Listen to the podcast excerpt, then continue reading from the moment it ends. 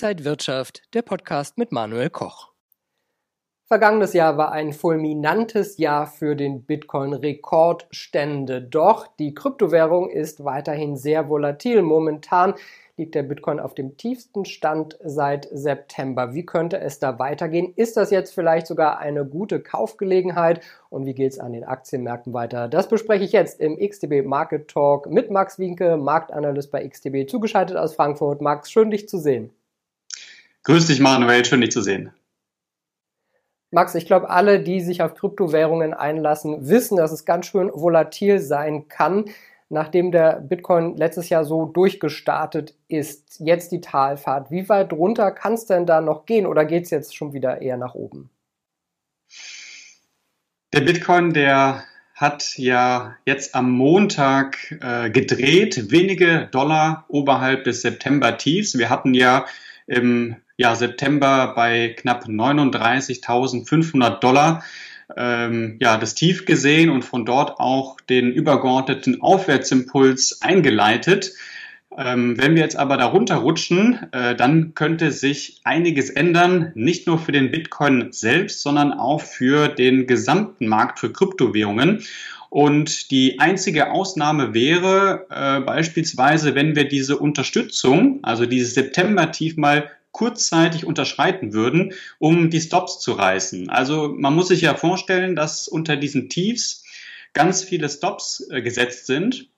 Und es ist sehr oft so, dass der Markt ähm, auch nochmal so im Intraday-Handel darunter rutscht, um dann sozusagen eine neue Bewegung zu starten. Das ist kein Muss, aber auch sowas sollte man sozusagen im Hinterkopf behalten. Das haben wir Ende des Jahres auch bei, beim DAX oder auch bei Gold gesehen.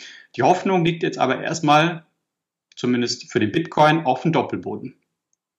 Bisher haben wir beim Bitcoin immer gesehen, nach solchen starken Rücksetzern, dass er dann wieder nach oben gegangen ist, bis hin immer wieder auch zu neuen Rekordhochs.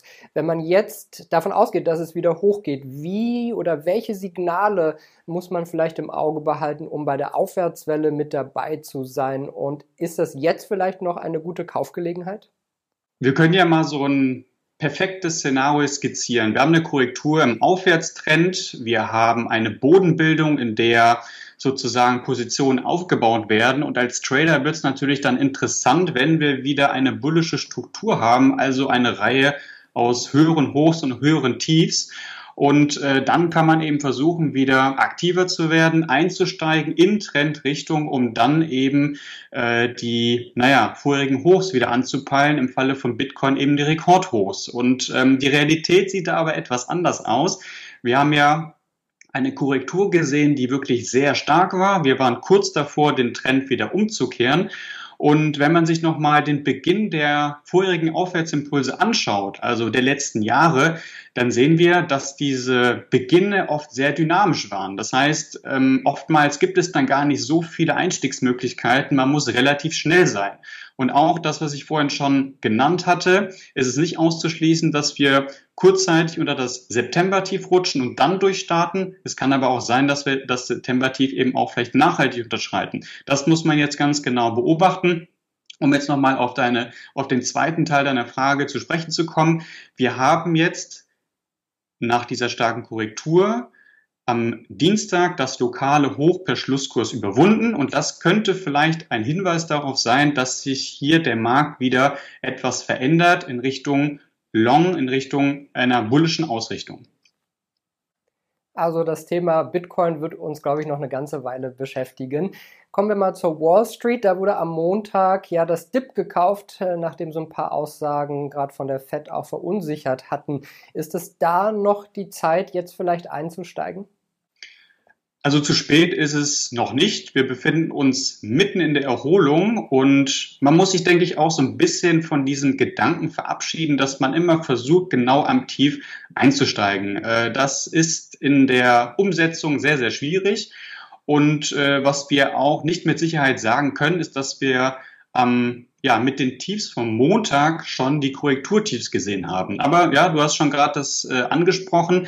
Es gab ähm, ja eine gewisse Erleichterung bei den US-Anlegern, nämlich ähm, ja bei der Anhörung von Fed-Chef Jerome Powell bei dem Bankenausschuss äh, des Senats.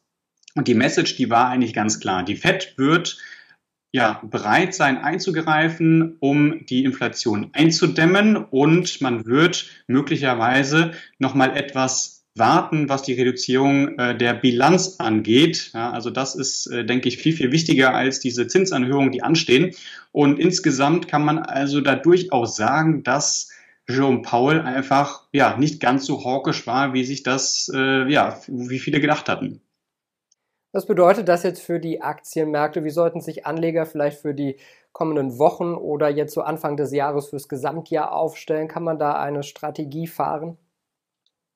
Eine Strategie hängt ja jetzt eben davon ab, äh, was man erwartet oder was für ein Typ Anleger man ist. Also ich würde es jetzt einfach mal ganz grob unterteilen. Es gibt die langfristigen Anleger und die kurzfristigen Händler. Und die langfristigen Anleger, die wollen natürlich diese Korrekturen und Rücksetzer nutzen, um nochmal nachzukaufen. Also letztendlich versuchen, ihre Position weiter aufzubauen, während der kurzfristige Händler natürlich daran interessiert ist, diese schnellen Richtungswechsel äh, zu seinem Vorteil zu nutzen, ähm, wenn wir eben wichtige Unterstützungsmarken erreichen.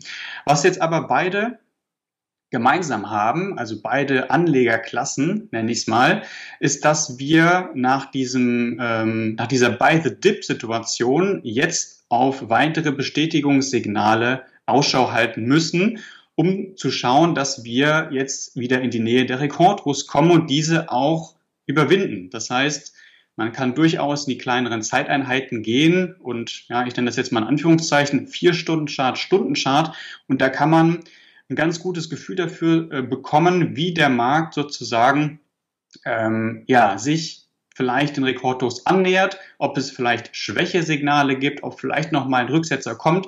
Also so etwas kann man dann äh, in den kleineren Zeiteinheiten durchaus besser absehen und vielleicht dann eben auch das eine oder andere, äh, den einen oder anderen äh, Ein- oder Ausstieg nochmal timen. Ähm, aber die Wahrscheinlichkeit ist, denke ich, deutlich höher für ein neues Rekordhoch als nochmal als ein Trendbruch.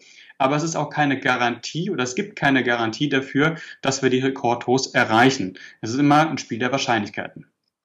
Ja, und diese Wahrscheinlichkeiten, die behalten wir auch weiter im Auge. Vielen Dank an Max Winke, Marktanalyst von XTB aus Frankfurt zugeschaltet. Danke für deinen Input heute. Sehr gerne, meine und Ihnen und euch, liebe Zuschauer, danke fürs Interesse am XTB Market Talk. Mehr Infos gibt es noch unter xtb.com. Bleiben Sie gesund und munter. Alles Gute. Bis zum nächsten Mal. Und wenn euch diese Sendung gefallen hat, dann abonniert gerne den Podcast von Inside Wirtschaft und gebt uns ein Like.